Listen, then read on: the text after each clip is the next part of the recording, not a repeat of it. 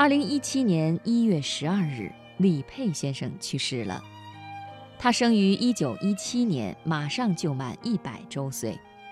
有文章这么评价他：这双被皱纹包裹的眼睛，见过清末民初的辫子、日本人的刀、美国的摩天大楼，以及中国百年的起起伏伏。如今没什么能让这个百岁老人大喜大悲了。接下来我们就听听李佩的故事，故事很多，我们节选几个片段一起分享。她是两弹一星元勋郭永怀的遗孀，被称作中科院最美的玫瑰，中关村的明灯，年轻的老年人。她和李政道一起帮助中国第一批自费留学生走出国门。当时没有托福、GRE 考试，他就自己出题。李政道在美国选录学生。八十一岁那年，他创办中关村大讲堂。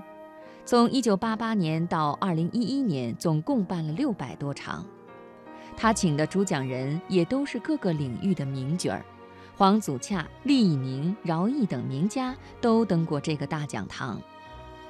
李佩先生六十年不变的家，就像中关村的一座孤岛。这座岛上曾经还有大名鼎鼎的郭永怀先生。郭永怀、李佩夫妇带着女儿从美国康奈尔大学回国，是钱学森邀请的。钱学森在一九五六年数次致信郭永怀，请你到中国科学院的力学研究所来工作。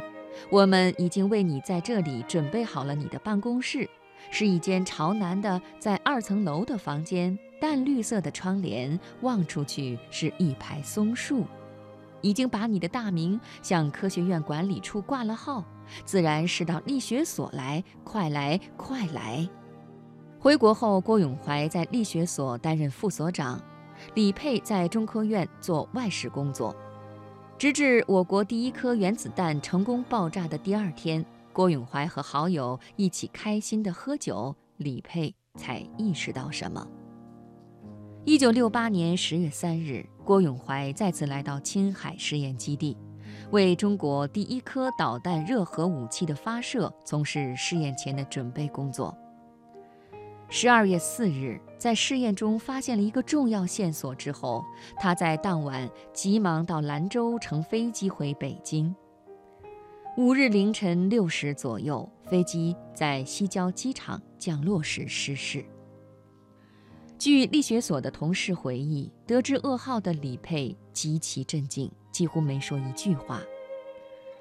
那个晚上，李佩完全醒着，他躺在床上，几乎没有任何动作，偶尔发出轻轻的叹息，克制到令人心痛。郭永怀走后二十二天，中国第一颗热核导弹试验获得成功。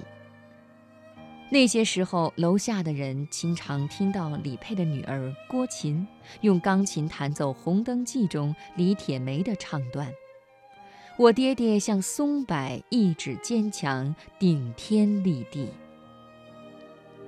后来，李佩将郭永怀的骨灰从等级森严的八宝山烈士公墓请了出来，埋葬在中科院力学所内的郭永怀雕塑下面。同时，李佩还将一同牺牲的警卫员牟方东的部分骨灰也安放在雕塑下面。此后的几十年来，李佩先生几乎从不提起老郭的死，没人说得清他承受了怎样的痛苦。只是他有时呆呆地站在阳台上，一站就是几个小时。更大的生活湍流发生在上个世纪九十年代。唯一的女儿郭琴也病逝了。没人看到当时近八旬的李佩先生流过眼泪。老人默默收藏着女儿小时候玩的能眨眼睛的布娃娃。几天以后，他像平常一样，又拎着收录机给中国科学院研究生院的博士生上英语课去了，只是声音沙哑。生活就是一种永恒的、沉重的努力。李佩的老朋友、中国科学院大学的同事严基义先生，用米兰昆德拉的这句名言形容李佩先生。一九九九年九月十八日，李佩坐在人民大会堂，国家授予二十三位科学家两弹一星功勋奖章。郭永怀先生是二十三位两弹一星元勋中唯一的烈士。李佩回家以后，女儿郭琴的朋友们都嚷着要来看他们家的那坨大金子。这个奖章直径八厘米。用百分之九十九点八纯金铸造，重五百一十五克，大家感慨确实沉得吓人。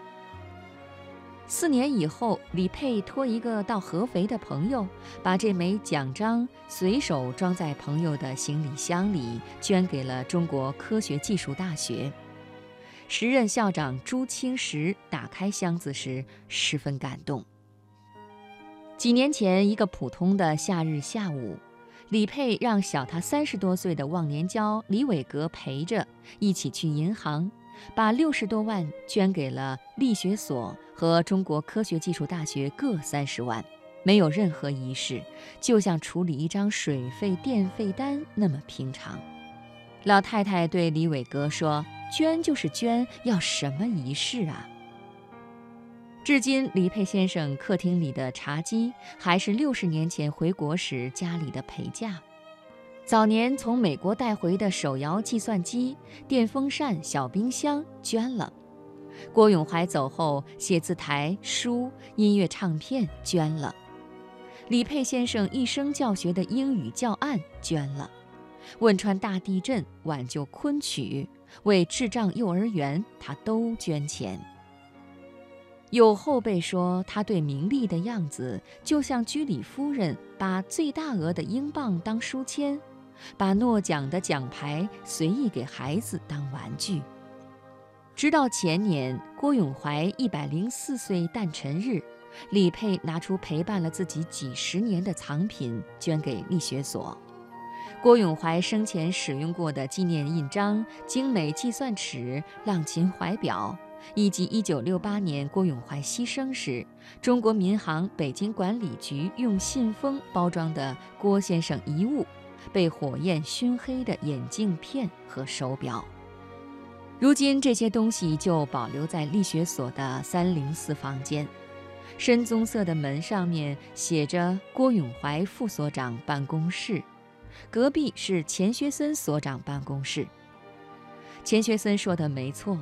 从办公室往外看，是一排高大葱绿的松树，只是半个世纪已经过去了。